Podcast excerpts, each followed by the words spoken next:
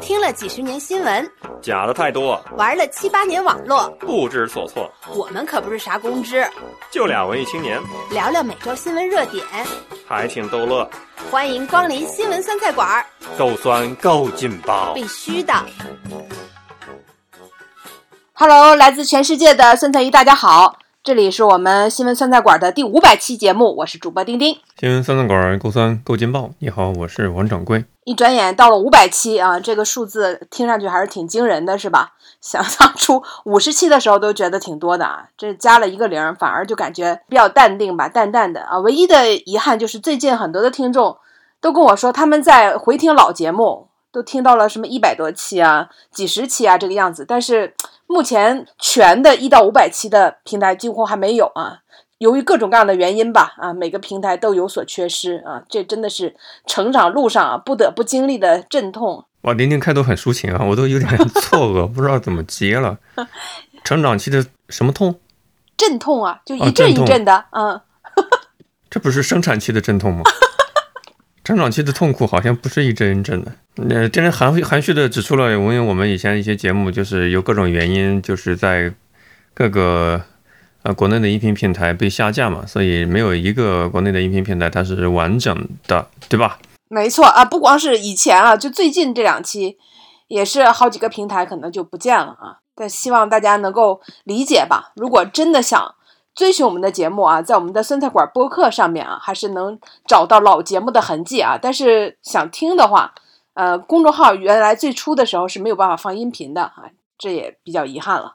这是微信成长期的阵痛，跟 我们没有关系。我们是一个受害者。当然了，丁丁也再一次告诉大家啊，每一期发布的时候呢，赶紧听啊，听到就是赚到，因为指不定你听完没多久，它就立马就被下架了。嗯，我们现在已经聊得这么风花雪月，这么随性随心呢，仍然是避免不了动不动就被砍一刀、被砍一刀的这样的一个命运啊！真。啊，好吧，我们都是往前看吧，啊，也是感谢大家这一路各种通过自己的寻找的方式啊，收听我们节目啊，一直到现在。OK，那么我们这周呢也是开启闲聊模式啊。哎，说到我们这个节目，很多人听我们的节目啊，都赚到了钱，我跟掌柜经常会分享一些，主播除外是吧？经常会，经常会在节目里边就是。通过最新的这个一些信息啊，让大家了解到什么东西在赚钱。我们上期节目里提到了那个可达鸭，你知道吗？不是说一鸭难求嘛，对吧？这明明是肯德基推出的一款小玩具，竟然在呃什么闲鱼上面就都被炒到了一千多块钱一个，就是因为它的两只胳膊能挥来挥去啊，竟然这又成为一个生财之道啊！有的人可以把这个。可达鸭进行出租，说一周都能挣到五百块钱。还有呢，就是因为他不是拍摄视频就很搞笑嘛，对吧？测核酸、测抗原，就这挺搞笑的嘛。所以，竟然有人去代拍，就是我拿我的可达鸭来帮你拍一些祝福语，来拍一些带跳舞的视频啦，这祝福语的视频啦、图片啦，这样然后发给你。这就跟我们之前有节目里面提到，就黑人。在 非洲国家请黑人跳舞喊祝福语，真是有异曲同工之妙啊！啊，竟然这也成为了一个生财之道。当然了，我们也说这个可能就是正好红这红火这一段时间啊。但你看人家就抓住了流量嘛，啊，冰墩墩都没有人想到可以用用来这样的发财的方式，体现出了冰墩墩造型的缺陷了。冰墩墩那个胳膊，所以它没法摇摆。太对了，为什么可达鸭对吧？这有人愿意花钱来买个祝福，你想想。你拍这个可达鸭，是不是就是为了在自己朋友圈炫一下？你放在你的家里边，它能产生什么样的价值？能给你带来什么样的精神的满足感？但是你如果比如说请别人代拍，上面就是你要提出的话嘛，对吧？生日的祝福啦，巴拉巴拉巴拉了，管它什么呢？你又可以发在朋友圈里，又便宜，比你自己去买一个便宜很多，还不用抢。哎呀，真的是，这发财之路千万条啊！起来还是卖豆腐。我们真的自己也想不到，可达鸭是 Pokemon 里面的一个虚拟的动漫形象，科尔鸭是一个自然界存在的鸭子的一个品种。那现在的一个玩偶呢，是肯德基所贩售的一个可以左右摇摆，并且放一个 BGM 的一个电动玩具。所以呢，可能有些不太关注这种短暂的潮流趋势的朋友，我们再去呃澄清一下，相当于是给你提供一点无无用的知识，是吧？无用的知识又多了一个，是吧？哎，其实呢，这两天正好也是在这个端午的假期当中吧。今年的端午假期其实让我有点遗憾，来的太早了。刚刚解封两天，突然就又放假啊，等于没放，因为哪也不能去啊，各项对吧？你计划假期应该做的事情都不能做啊。确实是今年的端午比去年早了十一天。比明年还要早十九天啊！就今年的这个端午来的特别的早啊，所以大家对吧？确实都没有什么过节的气氛，所以在网上讨论比较多的还是端午的粽子啊！我不知道掌柜今年有没有就是在这个应景的吃一个粽子呢？呃，今年根据销量的这个评比，咸粽子销售啊是甜粽子的四倍啊，所以这是今年是咸粽子完完胜啊！不知道掌柜。你今年吃了什么口味？我是可甜可咸，所以我 都吃了。因为这是上海市长宁区发了第九次吧，好像物资发了两袋粽子，每袋各两个。呃，一个是蜜枣的，一个是咸鸭蛋的，一个是包着肉的。反正可甜可咸的我都吃了，嗯，毫不忌口。所以对于一个农村长大的娃来说的话，我真的没什么挑食的毛病，就给啥吃啥。呃，所以尤其是在上海读书，已经适应了南方的这种饮食结构。你说，不管是粽子也好，还是其他的什么包子也好，是肉馅儿的还是什么素菜馅儿的，都能吃。对我又造成了又造成了一万点的伤害。你怎么这还在发物资啊？不科学吧？假期之前发的，就最后一次临近端午，端午前一周发的，所以比较应景吧。其实我这次吃粽子也受到了伤害啊，呃，因为之前嘛，就是在解封之前，大家就开始在团粽子，然后他们小区里边就有人团那个爱马仕粽子啊，叫打引号的爱马仕，就意思这粽子特别豪华啊，这个意思。但是呢，它是一箱一箱的团的，我也吃不了那么多，所以我就在团购的群里问了一下，就谁愿意转给我。嗯，就是两颗粽子，就大家之前团的嘛，我就说谁愿意转我两。结果有个人说他自己在盒马上多买了粽子，呃，可以转给我一袋，问我要不要，就不是我想要吃的那种。但人家都在群里说了，而且马上就小窗了，我就给我看了他的这个粽子照片，说他多买了，呃，如果需要的话就就转给我。哎呀，我真是一下子觉得伸手不打笑脸人，对吧？那我就寻思，那行吧，你多少钱买的？然后他就给我发了一张。他在盒马买的截图，两个粽子，就是很小的那种啊，两个加起来二百四十克的，二十二块九。但我看截图上确实是显示这个数字。我想今年粽子涨价这么多吗？就就里边就两颗，一颗要十一块十十二块钱嘛，这个真是超出了我的想象。但是，对吧？咱也不能让邻居感觉好像呃一开始说要啊，因为这个钱就不要了，所以我就转给他二十二块九，然后就把这个粽子拿到手了。拿到手我一想，现在盒马其实是已经可以买了啊，我就到盒马上搜了一下这个粽子，九块九，哎呀，我真是两万点的伤害，为什么？为什么随处可以买的，他要多卖我这么多钱？为什么它那上面就显示二十二块九？我不知道是不是因为它呢，可能是在这个风控期间，然后抢到了，然后那时候价格比较高，然后。现在觉得买贵了，然后转给我，但是我觉得那个时候也不会加价这么多吧，所以现在简直还是个谜，不知道为什么会发生这样的事。所以这两个粽子吃的我也是，哎呀，难以下咽。您您注意格局啊，也就几块钱的事儿，没有必要。不不不不，给你的心情影响那么深刻。这不是价格的事儿，这是个比例。这要看比例，这就像股票一样，你要看百分之多少啊。我的一个感受是，上海结束封控期，我去小区外面的便利店想买一个碳酸饮料，贵了。如果按照你所说的比例的话，它已经上涨了百分之二十，它的价格。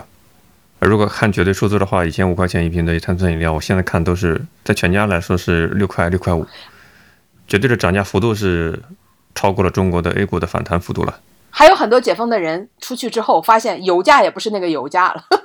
天呐，你知道吗？我之前就很长时间不开车嘛，我最后一次开车的时候，那时候油价才五块多，然后现在油价已经九块多了。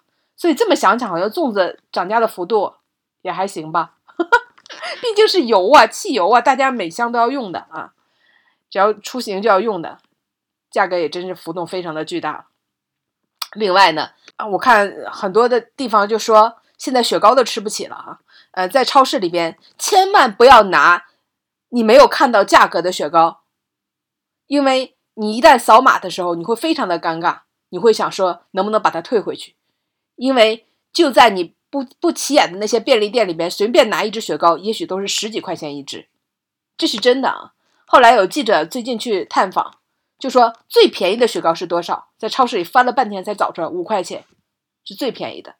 然后随便什么什么东北大板什么都是十几块钱，就太正常了。想吃点便宜的雪糕啊，冰棍儿就随手吃那么一根儿啊，现在都变成了很奢侈的行为。我也看到一个截图，我不知道是不是段子还是真实的。有一个小伙子，他开的一辆好车，但是好车的话是要加九十八号汽油的。他发帖问大家能不能加个九十五号，就是感觉，我这给他举个例子，说北京的话，九十九十八号汽油的话是，呃，十块五毛七，九十五号是九块五毛三五毛九。他就说是问一下能不能加九十五号，平时也不是怎么跑高速之类的，就在室内开一开，降级一下，应该对车不会有什么影响吧。嗯啊，对，是这么种感觉吧？这通胀，我理解就是通胀猛如虎，真的很可怕。我现在都有点羡慕那种及时行乐的人，月光族了。每个月把就是发的工资挣的钱花掉，及时行乐真的很好。你越放越越亏钱，你还不如买一个香奈儿的包，对不对？隔了一年之后发现保值增值的话，比你的房子还股票还要来的厉害的多。就是钱只有花掉才能达到它的最大价值，是吧？如果不花，可能。没有办法，就算你再用它去做一些理财啊，什么都 都没有办法让它保值啊。真的，我这些年我都反思一下一些生活理念，包括一些三观、人生观、世界观、价值观，都在发生微妙的变化。以前个人的原则里不能够接受的东西、看不惯的东西，现在开始慢慢的尝试理解他们了，甚至开始尝试觉得也不错了，就是这种感觉。这也可能是疫情给我造成的影响吧。比如说。以前都是特别，呃，这是这也不考虑格局了，是吧？我一直是一个不太注重外表打扮的人，所以我浑身上下都是优衣库。这很多人被嘲笑就是不懂衣着品味，全称穿的人很多的。啊，我就是其中之一啊，这样穿了很多年啊，觉得性价比很高，对不对？但是这这些年开始想想，为什么不穿香奈儿？不能尝试买一些相对贵一点的，对吧？这是一些理念的改变，再有就是我以前从来不会给自己主动的买奶茶、果茶，可是竟然有几次开始买抹茶了。对，就是这个不太好吧？以前就很克制，觉得符合你的人设，对不起。是啊，这是这是若干年之内的一些改变。难道你油腻了？这不行，我接受不了。你赶紧把奶茶戒掉，否则你在我我没有办法跟你对话了。啊，这不是奶茶，这是某果茶。现在其实果茶更为流行，有各种口味的，对吧？什么椒盐榴莲。我没有办法想象着你吃喝着什么带着奶盖的 那种奶茶，在那里用个大粗管在吸里面的珍珠。天哪，这个这个画面我不敢看。随便聊一聊嘛，因为每个人的性格不一样。我只是跟大家分享调侃一下，因为本身我们公开节目就是扯闲篇嘛，就跟大家随便聊聊。苛政猛如虎，然后通胀猛如虎，这种你的手上的人民币的购买力持续下降的速度是远超于你的想象的。这种恐慌的话，我觉得比得了新冠还要让我恐慌。这已经是肉眼可见了，是吗？通过到外面去购买一些东西之后啊，就感觉。不是说这些东西都涨价了，可能确实是手里的钱没有那么值钱了。你最近吃西瓜了吗？在上海吃过了。我跟你讲，呃，就在这疫情期间啊，这两个月里边，我跟同事见面还在说呢，就吃到了很多以前从来都不会吃的东西。就为什么？都是因为你平时很多东西你不会去买，没有机会呈现在你面前，不在你的选择范围内。但是呢，通过。这种渠道就团购的渠道，大家每天在团什么，你就可能就跟着就买了。比如说什么很高级的瑞士卷啦，上海的瑞士卷还是个梗呢。本来我是上海青浦区的一个基层工作人员，偷偷的在自己办公室吃瑞士卷，被愤怒的居民给拍了下来，问你为什么能够吃到瑞士的 瑞士卷？为什么我们去吃。方便面？对，呃，这事儿之后，我们小区就团了瑞士卷。还有学会区的居民真是与时俱进啊！还有什么，对吧？你你想，我怎么会去买一只烤鸭呢？啊！但是群里边就说，这烤鸭平时排队都要排很久才能买得上啊，所以 我也就跟着买，这都不算什么。还有什么很什么完全进口的水果了，对吧？说这个水果从下了都过了海关，从那个什么仓库到我们小区就是五小时之内啊，就极为新鲜，刚从海外运来的水果了。然后这里听起来有点凡尔赛啊！我是没有这里边就包。括了什么各种各样稀奇古怪的什么黑手指的提子啊，美人指、叫什么提子，然后各种什么三四零七的橙子啊，等等等等，你就是一大堆的名字在那里，然后也包括了西瓜啊，就是都花了你觉得天价在买这些东西，但这个时候你就会觉得，哎呀，物以稀为贵。你根本你想花你也买不到呢，那现在给你提供一个机会，所以我同事也说他吃到了以前从来都没有想过最贵的冰淇淋，所以在这场疫情当中，因为价格的不断的溢价，所以等你出来的时候，你会发现，好像你对更高的价格，在心理上似乎都已经接受了。你说这是不是斯德哥尔摩啊？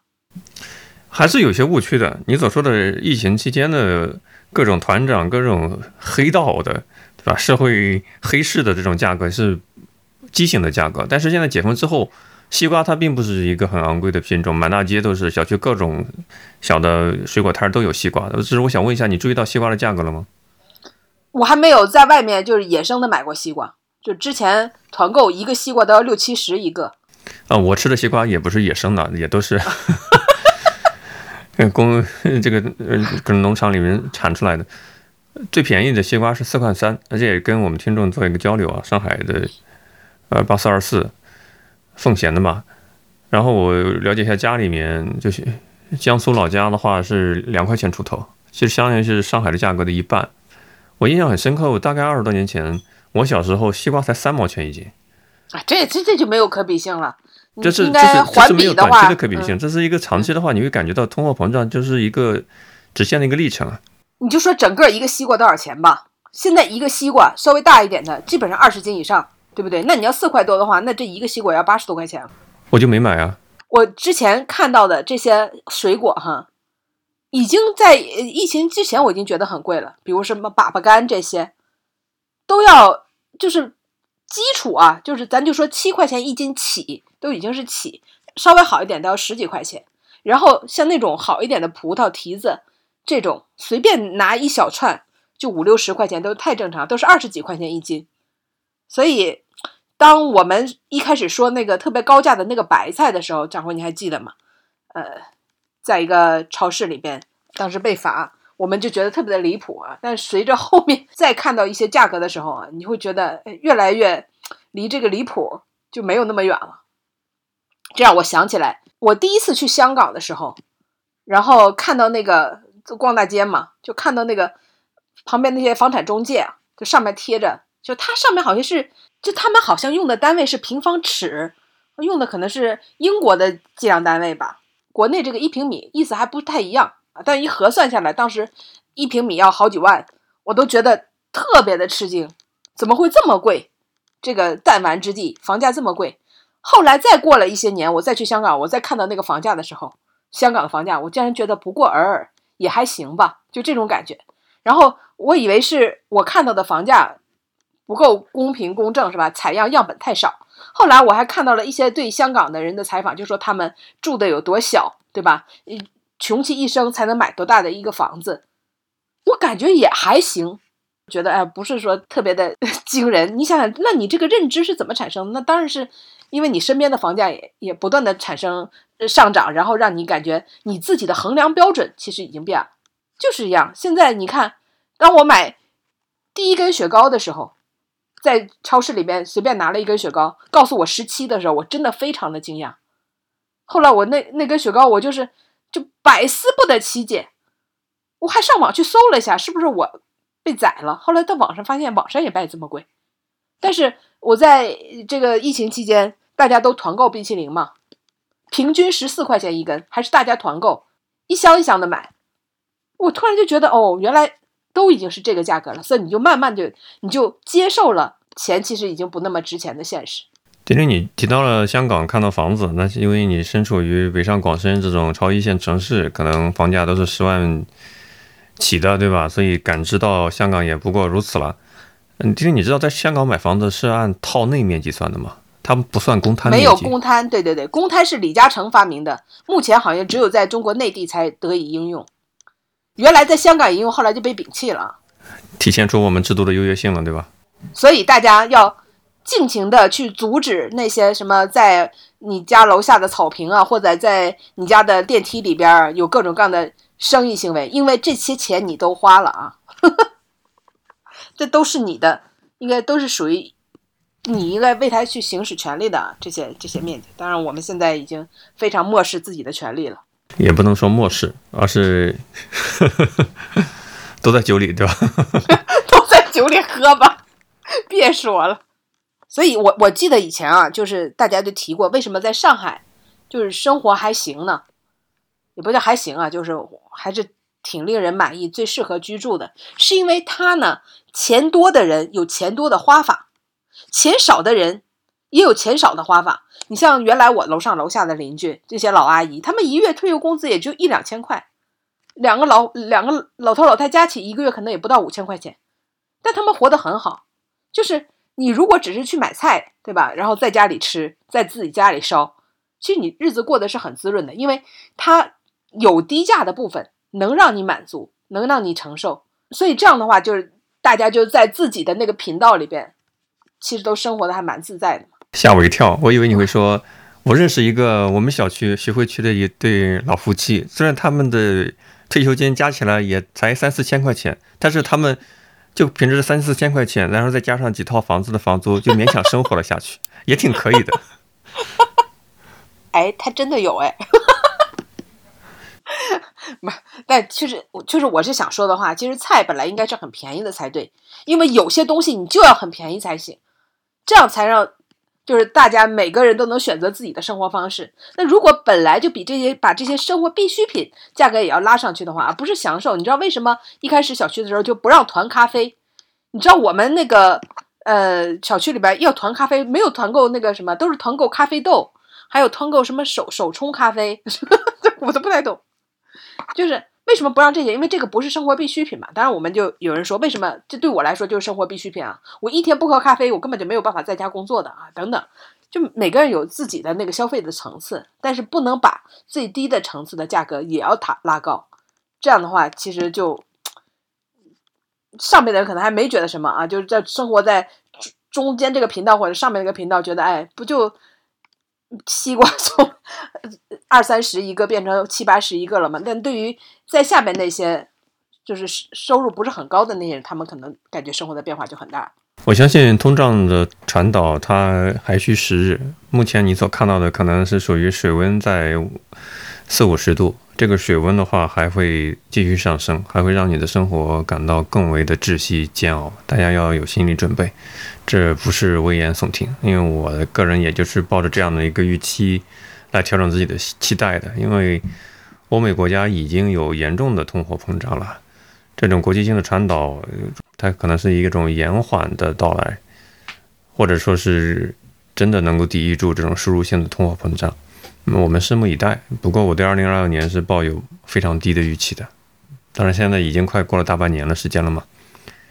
我们在经过了荒诞的两三个月的时间之后，对很多事情的看法有了变化，这也是可以理解的。我挺想问一下丁丁。你刚才聊到了端午，其实我看到网上有个在讨论是端午的点不是吃甜粽子跟咸粽子，而是端午应该说端午安康还是端午快乐？就说中国有一个县叫安康县，还有鱼叫安康鱼呢。对这个东西，你是什么说法？你会注注意到这个区别吗？你们老家会怎么什么端端午安康还是端午快乐？嗯，以前哪有祝啊，都没有。感觉有这个专门这个节还有祝什么快乐这种说法，只是有了微信之后，大家感觉一定要在上面发发发发发发什么都有。但是有一种说法，就感觉你好像不说安康的话，你就是没有文化。但这个讨论的目的就是还给大家说端午快乐的自由。你看，所有的节日里边，只有一个节是不能说快乐的，那就是啊，我懂上了。上一个节嘛，清明节。就其他的节，其实我们都可以后面加个快乐，也没有什么呀，对吧？这个非要去强求这件事情，其实就反而显得有一点做作，有一点矫情。但是我觉得，其实我连端午快乐我说出来，我也感觉到有点矫情。有什么好快乐的呀？所以我最好的办法是下载表情包，就上面有粽子了，有端午了什么之类表情包，谁发给我了，我就回一个表情包，我感觉还自然一点。所以你看，表情包有的时候比语言 更更能让你你感觉到舒适吧。这个扣了上一期的题了。我也看到一个恶搞的段子啊，因为端午节的由来就是屈原投江以示自己的节操嘛。那网上有一个恶搞的段子说，如果你不喜欢，你你你可以选择自自杀，就像屈原一样，所以你可以像屈原一样，所以没有陈胜吴广的纪念日，但是有屈原的纪念日。嗯，但有一个说法你有没有听到？就说有人说这个说到文化这一点啊，就说苏州人比全国其他各地方的人都还要有文化，因为别的地方纪念都是屈原，只有苏人苏州纪念的是伍子胥。为什么呢？他说啊，这个端午节其实这个传说最著名的其实就是两个版本，我们只知道屈原这个版本，但其实呢，伍子胥也是另外一个版本，就是都是跟这个端午有关系的。只不过呢，屈原是他是他是自杀了，伍子胥呢他是复仇了，都是放在这个端午节的时候去纪念的。那这个版本可能在苏州纪念的比较多吧。因为伍子胥啊是姑苏城，也就是当今的这个苏州的营造者啊，至今呢这个苏州还有胥门呢，所以苏州人纪念伍子胥这也就不奇怪了。据说伍子胥的爸爸还有哥哥都被楚平王杀害，然后呢这个伍子胥啊就从当时的楚国逃到了吴国，成为了吴王的重臣。后来呢，这个伍子胥协同孙武啊，带兵攻入了这个楚都。当然是啊，这个楚平王都已经死了啊，但是呢，他还是把这个楚平王的墓给挖了，鞭尸三百，以报父兄之仇啊。所以他的生平应该是一个复仇的故事。当然了，后来呢，伍子胥呃又被吴王啊所猜忌啊，最后呢派人送给他一把宝剑啊，让他自杀。所以他结局呃也是比较壮烈吧。他在死的时候说要把他的眼睛啊放在东门之上，要看着吴国的灭亡。他死后九年啊，吴国就为越国所灭啊，这也是这也就是印证了当时他的一个预言。怎么说呢？等于他死后也如愿以偿，大仇得报吧。朝廷不希望你采用伍子胥的方式嘛？如果你不喜欢什么东西，你可以加入他、改变他，但是不要推翻他，是这个意思是吧？所以更多的后人知道是屈原而不是伍子胥。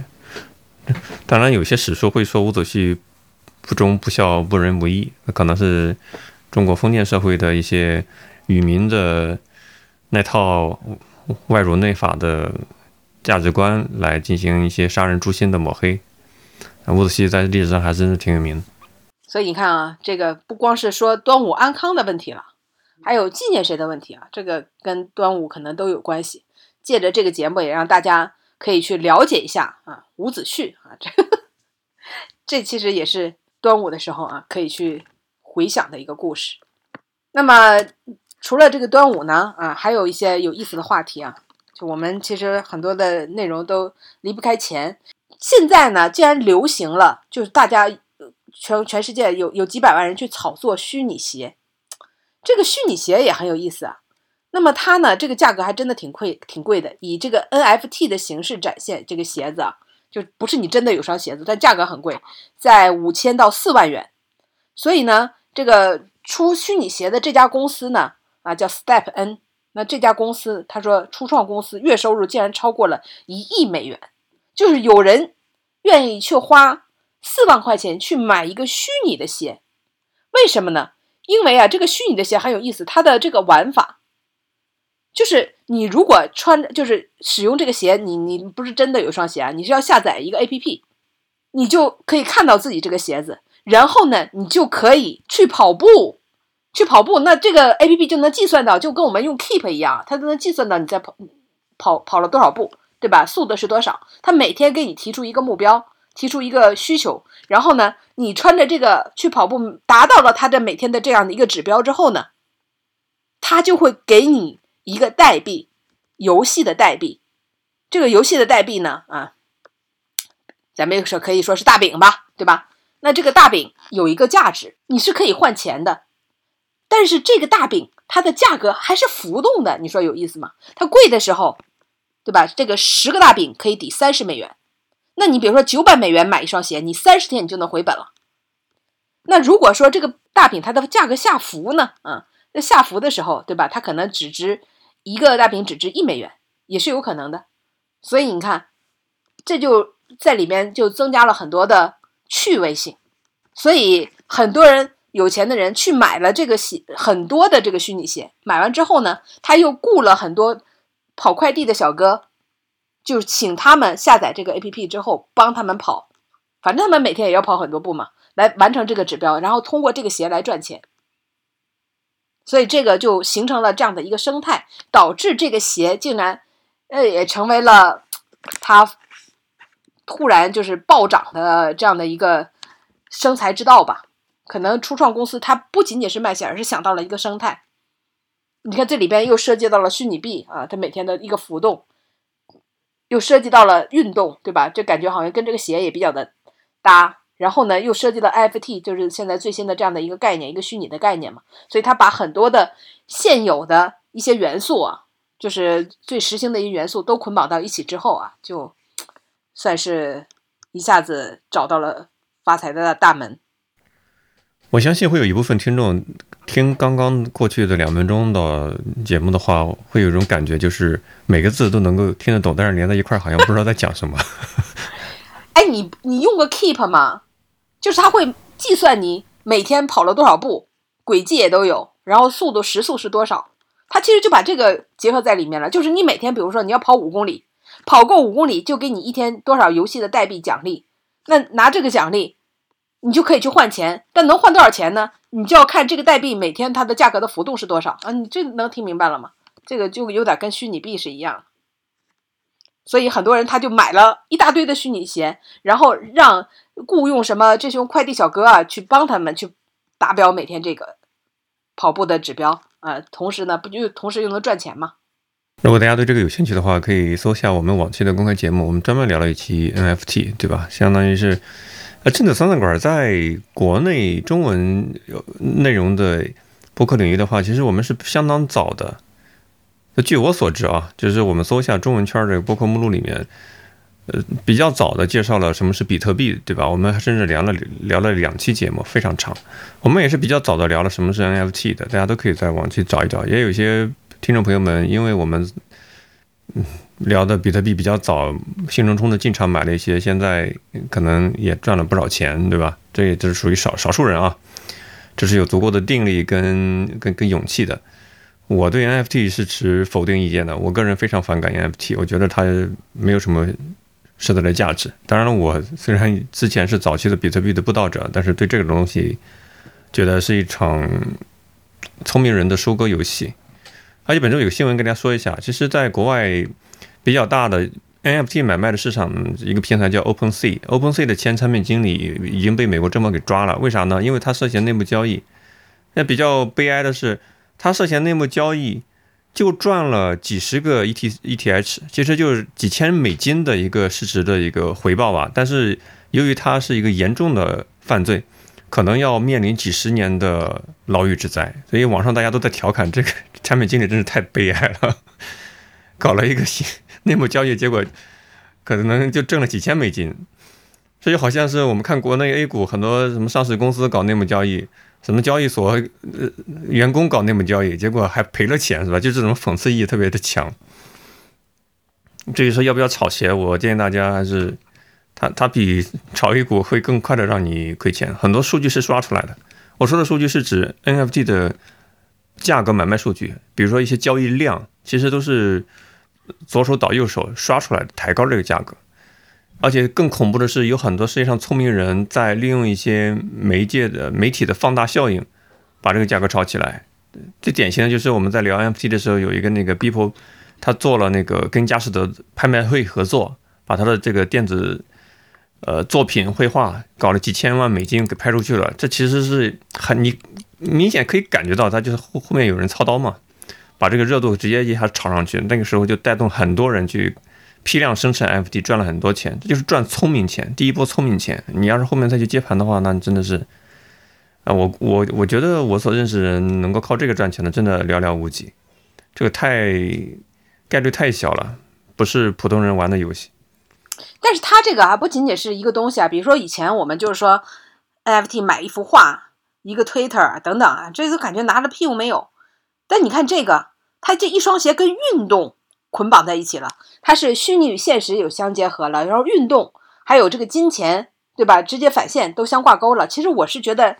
就这一点是挺好的，因为现在全世界的人都希望运动，都希望有动力去运动，都想运动啊。所以你看，用一种游戏的方式让你加入到运动里来，这让我想起来国内也有一个 VR 眼镜，它卖其实还挺贵的。但是你要是连续一百八十天一点不中断，每天运动，用带上它运动，光带不行，一定要运动啊，运动三十分钟。一百八十天之后就退你一半的价格，然后你要继续运动的话，还能送你游戏啊，就是一段时间就会送你一个游戏啊，等等。我觉得这种促进你游戏呃运动的这种方法，给你激发你内在的动力，因为退一半价格其实真的是很多的。这个其实是非常好的一个营销之道，就在我看来，那确实是营销之道，这个确实是很好的。其实很少人能够坚持下来，但是你。不得不对吧？至少你有的时候你可能坚持了一百多天，然后不小心中断了。比如说像我就是因为动手术，我不得不中断了。但是很多人也真的就坚持下来了，就是这个其实就就让这些人自己都觉得不可思议。哎呦我天呐，我竟然玩了这么久，其实就是因为前面有钱在等着你啊啊！这个这个，所以我我我是觉得就这种方式其实是蛮好的。那我们除了这种虚拟的运动，对吧？或者虚拟现实结合的，那现这今年好像也有一些实际的啊，现实层面的运动也火了，是吗？对，火的太过于频繁，太多了，以至于我们都有点招架不住，是吧？我们之前还聊露营火了，是吧？你看小红书为代表的，抖音为代表的，很多都在刷呃作品介绍，实际上很多可能是有软文，也有可能是由于疫情的原因，一些新中产的消费方式，是吧？那。现在飞盘也有局部的一些潮流，很多年轻人在玩飞盘游戏火了啊！去年市场规模还不足一亿元，但是现在根据小红书平台发布的这个二零二二年十大生活趋势，过去的一年在他自己的平台飞盘相关的内容发布量同比增长了六倍。大家应该知道飞盘是什么东西啊？比如说你可能。我们中国有一个特别擅长玩飞盘的老师嘛，姓胡啊，胡老师也是一个微博的大 V。他不是善于玩，他是善于雕嘛。啊，对，善于雕是，就是一个 凹形的一个圆盘，然后你飞扔出去之后，都知道，都知道。对对，就是就这个游戏啊。是这个东西竟然，我觉得健身的话是很考验什么饮食啊、装备、健身装备是一个大的产业链，但是飞盘它就是一个简单的一个东西，它还能。玩很多花头吗？能带动很大的一个产业链吗？真不能理解，不能理解啊，是吧？所以你看，全国的一个市值才不足一亿的一个市场规模的一个是一个一个东西，但是它确实火了。而且更有意思的是，四月二十一号的时候，教育部印发了一个呃义务教育课程方案和课程标准，要鼓励中国大陆的学生们要加强体育锻炼嘛，把飞盘。呃，极限飞盘作为一个新兴的体育项目，呃，作为一个鼓励的对象，所以可能在学校里面，呃，孩子们玩飞盘会会更多吧，因为这也是国家规规定建议的一个对倡导的一个体育项目了。嗯，这十年前办公室里大家就都在玩，那时候附近有个公园，中午大家吃完饭就拿个飞盘，几个人围成一圈，你丢我，我丢你。玩它的主要目的就是因为这个东西又轻又简单，就不需要什么复杂的场地啊、装备啊都不需要。但它最大的缺点在于，你至少得有两个人以上，否则就没有办法玩，一个人是没有办法玩的。但但是是它是有技术含量的啊，因为你嗯嗯稳稳的飞过去，到指定的那个位置让人接住还是很考验的。我一九年留学的时候在英国，就是由于生活成本太高了，我经常就是跑到公园里面，呃，就是晒晒太阳这种这这种项目，对不对？然后那边的话，你就我第一次接触飞盘就是在那里，就社区的文化真的很兴盛，就年轻人周六周日或者周五下午的时候。在社区的那个一个绿地上面玩飞盘，由于我看他们玩太开心，看我看的太入迷，我就痴痴的看了大概有三到五分钟吧。结果有个小伙子跑过来说：“你要加入我们吗？”就是他他可能觉得我特别想想玩这个东西，印象很深刻。我我不知道为什么国内这种飞盘游戏，按照小红书的说法，又开始局部的火了起来，是不是？在不太能够远游、不太能够出行的情况下，如果小区的环境还不错，有一个小区的公共绿地的话，能够大家一起解决孩子们游玩的这个问题。我看了一下，你知道吗？飞盘现在已经玩的非常的专业了，就他们有专门的飞盘的运动服，还一定要戴上专业的手套。哎呀，我去，这就开始不断加价格了。对，不断的。有装备，对不对？装备是啊，这这都能搞装备，我天！然后还有几，就是还会分成队伍，就是还有球门。天呐，就现在就搞成了这个，把飞盘玩的非常的专业了啊。这就让你一旦这个东西要想火，必然有很多的周边啊，就让你去完成。这样我就很奇怪啊，为什么我小时候玩的打口袋，现在小孩子都不玩了呢？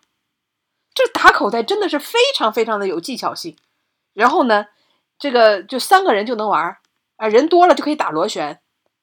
现在小朋友都不玩了吗？就这个成年人也可以玩，我觉得成年人也非常的锻炼身体，但是他就没有火，他只需要一个口袋就可以了。后来我想到了，他可能是不需要太多的装备吧，实在是没有办法升级。你像这个打螺旋，就需要一一个桶啊，一个水壶吧，应该说在地上要。用水洒出一个螺旋来，然后呢，一队啊是在螺旋的外面往里打啊，一队的人呢是从外面往这个螺旋里跑啊，这只要跑到最中间，这个队就算赢了。有一个人能跑到最中间就算赢了啊，就别人就拼命的拿这个口袋往里边的人身上打，你要接住了呢，这就算一扣加一分；要打你没有接住，打在你身上任何一个部位，你就出局 out。就这你想想，这里边也有很多的规则，然后非常的。锻炼人身体啊，但是这个运动始终没有火啊。但是这个飞盘竟然今年能达到好几个亿的这样的一个产值啊，真令我太惊讶了。也许明年我们就可以看到一个全国性质的一个比赛，比如说老胡杯，全国第一届飞盘比赛。那那 不许用手。哎，再配上牙膏的广告植入啊，完美的一个商业融合，对吧？因为嘴巴比较坚硬嘛，叼得稳。大家请看，没有蛀牙，冠军代言都出来了。嗯，老胡说退休了你也不饶了我是吗？我们就随便聊聊嘛。嗯，就是有很多运动的话，真的是有地域性质的，玩的不一样。你比如说，在美国，大家不会很崇拜那个足球的明星，他们更喜欢篮球，对吧？但是在英国，在欧洲，哎，你会觉得，你如果你是足足球明星，什么贝克汉姆之类的，这人尽皆知，是吧？你再比如说，在日本，棒球、网球普及率就非常非常高，很多学校的体育项目就是打棒球、打网球。但是在国内的话，可能只有一些，据我所知，比如说上海有很多这种呃私立学校、国际学校，他们才会有像像网球、棒球或者是马术这些运动。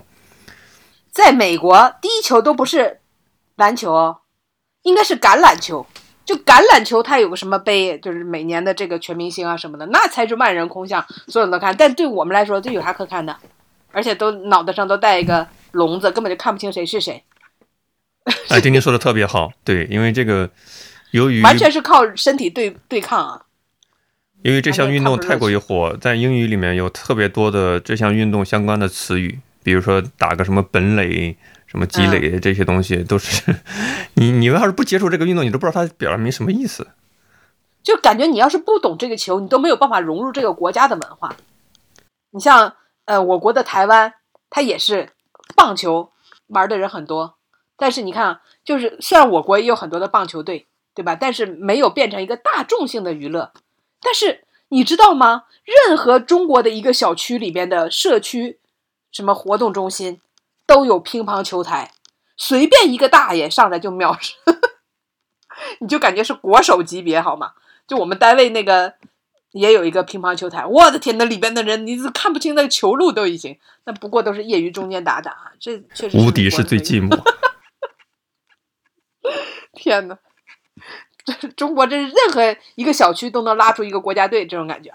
是啊，可能因为乒乓球它的客观的实施的条件性价比比较高吧，不要特别的费钱。如果像你打橄榄球、棒球的话，那套装备很贵的。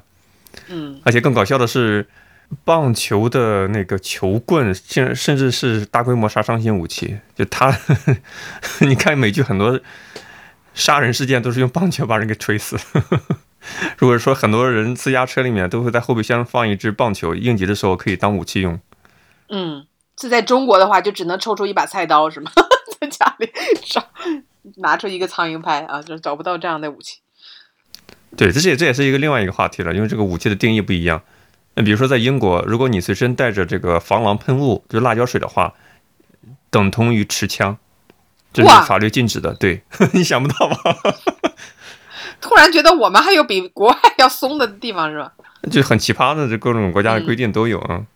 那我们本意是想聊什么？其实本意就是想聊 很多呃产业，它由于是可以刷装备，因为刷装备就无上限嘛，就像摄影，就像体育运动的刷装备，就像健身的健身的吃食谱穿的装备都是无上限的，所以花钱，对商家会有动力去炒作，也会带领一波的这种。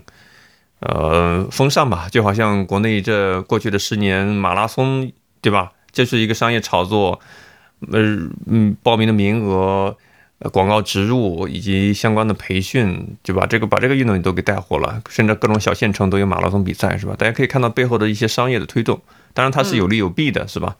因为商业本身它是没有罪恶的，商业就是一个经济活动的一个产物嘛。那本周我甚至看到一个谣言，这让我觉得非常的不耻了。虽然它也是一种可以感觉到是背后有一些一小撮人，其实基于牟利的目的，是吧？也是一种商业的活动。但是你是用谣言这种手段，非常人不耻。什么呢？就是有谣言说上海六月二十号又要再封一个月啊，这个是一个彻头彻尾的谣言。就显然就感觉这背后是谁在发这种谣言？你感觉好像是，呵 呵难道因为上海解封了很多团长的？赚钱的路子断掉了，他们心里不爽吗？所以在搞这个谣言，让你再封一个月，他们的业务能够再开展。我跟大家再说一下啊，这是微信群里面说谣言，上海再封一个月啊，没有快递，没有外卖，信息来源是啥呢？信息来源是美团、滴滴公司的内部通知啊，就这么造谣的。那现在上海的辟谣平台跟上海市的政府部门都已经联合辟谣了，这是假的，没有这么一回事儿，是吧？嗯，严谨来说，辟谣的内容是。全市目前没有这个安排啊，这就很微妙了。说的是目前，所以话也不能说的太死。确实，我估计如果说是有人故意去造这种说法的话，还是利益驱使吧？你说呢？是啊，你看他的那个用词，没有快递，没有外卖，只有团长是吗？对呀，只能买进口的水果。嗯，而且他还为了渲染这种信息的可靠性，他告诉你说。这是美团跟滴滴这些，你看，就是给你送快递、送外外卖的这些渠道啊，是他们内部的消息啊，所以准确性会比较高。就这种造谣，所以我觉得背背后金主应该不是美团和滴滴吧？人家是不会这样 送人头的。对对对，其实我们已经在这两个月当中啊，就时间稍微长一点，一个生态的链条就会产生。我还今天还看到有新闻说，一结束之后发现。生鲜的，它的整个的 生态结构，它的这个呃整个的这个渠道都已经产生了很大的变化。哎，突然发现，对吧？无论是从进货还是从运输，感觉都换了，都有重新去排排列组合了，对吧？嗯，所以你看，它就潜移默化的这样，其实在影响着市场，影响着经济。那本来原来在小区里边去没有这个团购这样的一个路径的，结果出现了这么多的群。一切皆可团。那虽然已经结束了，这好几天了啊，这个解封了之后，小区里的团购群没有减少，增加了，增加超级多。我今天刚刚小区里又新成立了一个日料团，因为现在成这个群特别容易建了嘛，因为大家都已经各种各样的小区的群都建起来了，又出现了一个日料群，每天就在这里说我们是呃新鲜送来的三文鱼，给大家放视频呢，正在宰杀中，给大家一会儿就配送到家。你会想到以前会通过这种团购的方式去买日料、买这种什么什么生鱼片吗？你不会呀，去买寿司不会呀，你肯定是打开美团、打开饿了么。但现在小区的团购，你看哦，什么牛奶群、水果群、蛋糕群、什么日料群、小龙虾群，各种各样的群都告诉你，你这个比外面买还要便宜，还要划算，而且我们是直送，就直接就送到你家里，凑够份数就送了。这个渠道其实就保留下来，就形成一种生态了，而且可能要比他们以前完全就跨的跨过了平台方。你以前要通过美团、通过饿了么，你知道要给平台多少提成，还要给这个送货员有多少，对吧？你你他的钱其实羊毛也全部都出在这个店家的身上，但他现在一个小区里边，他只要凑够五十份甚至二十份，他就可以老板自己开个车送过来，中间的一切费用都省了。所以对他们来讲，开辟了这样一个渠道之后。他们是不愿意，肯定是不愿意放弃这种生态的啊！但我们这个不是说，呃，传出还要再封一个月，就是就是这些人的想法。但是如果真的是，呃，存在还要再封，但是能够让团购这个渠道保持畅通的话，那对于他们来讲也是何乐而不为的。是啊，那节目快最后的时间的话，我们来聊一聊一个每年，呃，六月份一个全国性的重要事件吧，就是高考，对吧？每年的六月七八九就是高考，其实影响了很多人的命运以及个人路人生规划的选择。呃，我们把一些呃看到的想法、一些祝福送给我们的听众朋友们吧。而且今年的高考很特殊，因为如果你在百度上搜索“高考”两个字啊，百度做了一个特别大的一个专题，首页专题。距离高考还有几天、几时、几分、几秒。比如说，此时此刻正在录节目的时候，如果我选择上海这个地方，距离高考还是有三十一天一小时零九分二十三秒。但是如果我选择北京以及其他的城市的话，只有一天一小时九分十五秒，因为倒计时了嘛。呃，上海由于疫情的原因是延迟了一个月。进行高考，其他地方的小伙伴们就可能一天之后就走进高考的考场了。我有个好奇的问题啊，就是如果我们是今年上海高三的考生，给你一种选择，延后一个月再考，还是正常考？丁丁，你会更倾向于做哪个选择？我这是本来就是拖延症，我肯定是希望还是延后一个月吧。哎，我跟你现在相反，我就是觉得。千万不要咱俩性格不一样嘛，因为你肯定是准备充分，这三年你肯定都在拼命努力的学习，所以任何一个节点考你，你都是考不考不难的。那可能我就差最后这一个月呢。哦，不是不是，这个 有一种如沐春风的感觉哈。这个作为一个乡镇做题家，不是我的感受是，这东西反正都得来。你想想，上海的考生考生会什么样的心理？过了一星期之后。全国其他的地方，大陆其他的地方都考完了，啊，就大家都在指望着看着上海，你们还要再苦熬一个月，每一天都是一种煎熬。你的认识的其他的朋友可能都已经释释放了，是吧？就在等着成绩了，但是你还要再复读，这种心情每天是一种折磨。对上海来说，你知道有个最从来不会有人其他有有过的经历，就是你可以做同一届人的全国卷和其他省市卷。我没太听懂，你能解释一下吗？所有的高考生都要做往年的真卷真题，但你只能做往年的，只有这一届的上海考生他可以做 今年的真卷真题，全国卷、江苏卷、浙江卷，对 对，都可以拿来参考嘛。对，参考一下今年高考语文的一些意识形态的倾向性，然后早做准备是吧？但也不一定啊，因为上海作为一个独立性比较强的一个命题的一个区域。它还是偏重于素质教育，很多是不按常规 出牌的哟。你想，都延后一个月，其实是相当于把大家的这种起跑线是统一挪动的，就相当于是没有挪动，每个人的待遇是一样的。那为为什么不按时考呢？只不过现在是由于客观决定，可能是导致呃，疫情的原因，呃在校学习的时间可能欠缺一个月，所以我顺延了一下。刚才是嗯客观原因是这个层面，对吧？如果不是这个层面的话，我真的我觉得延后一个月对我来说每天都是煎熬。你明明知道这个事情要来，你还不如早点结束。这就是不同的性格吧。我就在当年高考的时候，还在希望明天如果地震了，是不是 考试就能取消？不能因为一个人的命运而去试图用这种负面的幻想。全全是突然什么发大水或怎么样啊，就是延后那么一个月，也许还有那一个月。你知道，有的人真的再给他一段时间，他会准备的更好。可能临阵磨枪不快也光嘛，就差那么几天啊。像我这种就是临阵型的，就完全靠最后的这个突击的啊。当然我，我觉得对我们节目来说最大的影响就是我们这个高考的节目不能一下做完，这个区别比较大一点。当年汶川地震的时候，汶川的考生是在地震的特殊的帐篷里面，对，嗯这考场考试的。你想想，他们经受多大的压力？真的是你设想一下，你现在只不过是因为疫情，可能面对面的学校的学习时间延误了，但是汶川当年的考生是在一个不知道是不是还有余震的情况下，在一个不是正规的。正常的考考场里面进行决定他们命运的考试，同时可能这些考生的自己的亲人还埋在废墟之下，他们带着什么样的心情去考试？这简直是，我觉得当下的疫情所受到的挫折，相比人家当年受到的痛苦，简直是小巫见大巫。其实我有个想法，你知道，很多的网文啊，都是说重生，一重生就重生回到了那个高中的时候。你知道，虽然说高考非常的难过这一关啊，也是非常煎熬的三年，但如果真的能让我回到那一刻，我一定会比当年考得好。不是说我现在智商比那时候高了，就是我可能 可能要从高一开始学，很多东西都忘了要捡起来。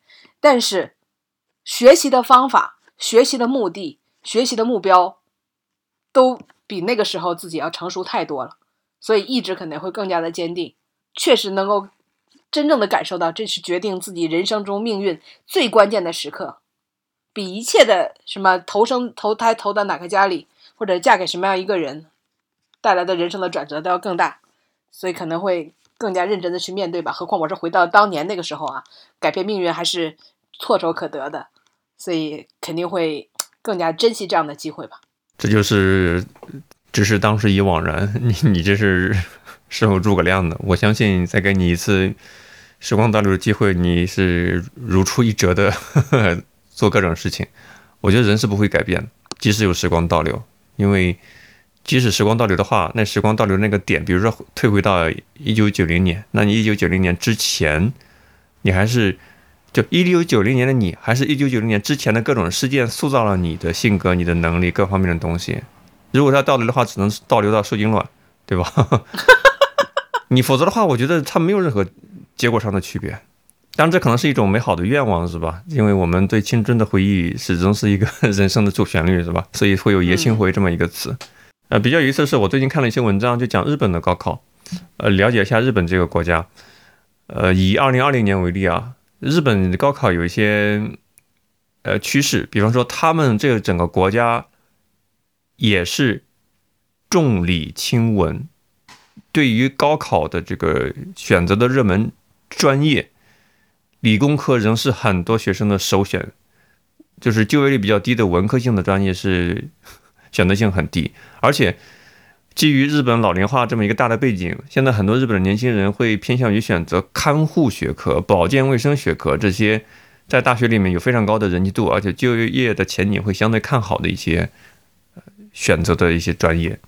这可能会是其他亚洲国家的一些怎么讲呢？一些未来的情况吧，因为整个亚洲国家的这种老龄化，嗯，我们正在见证，是不是？还有一就是，我发现日本它的高考考两次，一次是全国性的小考，可能只占百分之二十到三十的一个比重；另外一次是大考。这个大考就是你想报考哪个大学，这个大学有自己出的这个考题，非常非常难。大家挤破头的其实是第二次高考，所以相当于是每个日本的高中生都要被虐两次。你知道吗？如果高考不论哪个国家，如果它不难，那这是对考生最大的侮辱和不尊重。这是对高考大省考生，河南、江苏 最大的不尊重。一定要难才公平，如果不难，那很多付出的努力，其实最后看上去也不过平平。这是对湖北黄冈考生和江苏南通启东考生的极大的不尊重。所以你不要抱怨难，难，对吧？如果你真的答出了最后一道大题，那这就是给你最大的奖励。否则的话，没有最后一道大题，没有办法拉开差距的话，每个人的分数都差不多嘛。呃，此言来自于啊，因为在多年之前不小心答对了最后一道大题的我。哎呀，今天这有点这道大题送我来了上海。我真心的祝福我们正在收听节目，如果我们有缘分能够听到这个节目，我真心祝福丁丁的这个运气啊，能够凭实力做对高考最后一道大题，这种运气能够赋予我们所有的正在经历高考的听众朋友们。我给大家开光嘛？要加油哦！是，丁，你知道吗？每年的日本的高考，像日本那些知名的女优啊，苍井空都会在日本知名的这种电台给大家打气的，给这些高中生打气，要让你们要加油哟。嗯，就这种感觉，他们有这个传统的。但是我们的高中生都现实的很，加个屁呀，有屁用啊！还是做好我们的节目吧。是啊，我们已经把祝福送出去了。那祝大家。能够享受每一天，能够有一种积极向上的心态度过人生中的每一天。要相信吸引力的法则，是吧？你的人生掌握在自己之中。想买什么就去买。对，想关注什么公众号，也可以打开微信 搜索“酸菜馆播客”，是就可以想关注就关注，可以一键三连，就点关注，然后点一下底部的菜单，有一个成为我们。会员的一个购买的链接，想做就做，just do it。OK OK，对吧？只要找到我们酸菜馆播客，我们的大本营啊，一切的事情在里面都一切愿望皆可实现啊！有我，我跟王掌柜在这里保佑大家，祝大家端午快乐，拜拜。好，拜拜。更多节目下载荔枝 FM 收听。